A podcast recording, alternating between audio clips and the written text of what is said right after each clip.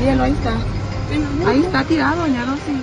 En video, quedó registrado el enfrentamiento que dejó nueve abatidos entre los mismos delincuentes del cártel de Jalisco Nueva Generación por el poder en Michoacán. Algo le está pasando a la estructura del cártel Jalisco Nueva Generación que opera en México, pues ahora los sicarios de Nemesio Oseguera Cervantes, alias El Mencho, se disparan unos a otros. Un ejemplo de ello es el enfrentamiento entre los brazos armados del CJNG conocidos como Jaliscos y los demás Jaliscos en Michoacán, el conflictivo estado donde nació Mencho, fundador del cártel. El saldo de la balacera es de nueve hombres armados, ya que intervino el ejército y la policía mexicana, lo que generó persecución. Los hechos ocurrieron en el municipio de Jiquilpan, Michoacán. Durante la última semana de marzo circularon informes en el diario La Jornada sobre las complicaciones que tuvo el Mencho para controlar a su tropa. Supuestamente funcionarios mexicanos, cuyas identidades no han sido reveladas, aseguraron a los medios que los problemas de salud del capo estaban reduciendo su presencia en el cártel y que estaba perdiendo su liderazgo. Incluso, se señaló que hubo disputas entre jefes de plaza en estados como Michoacán, Colima,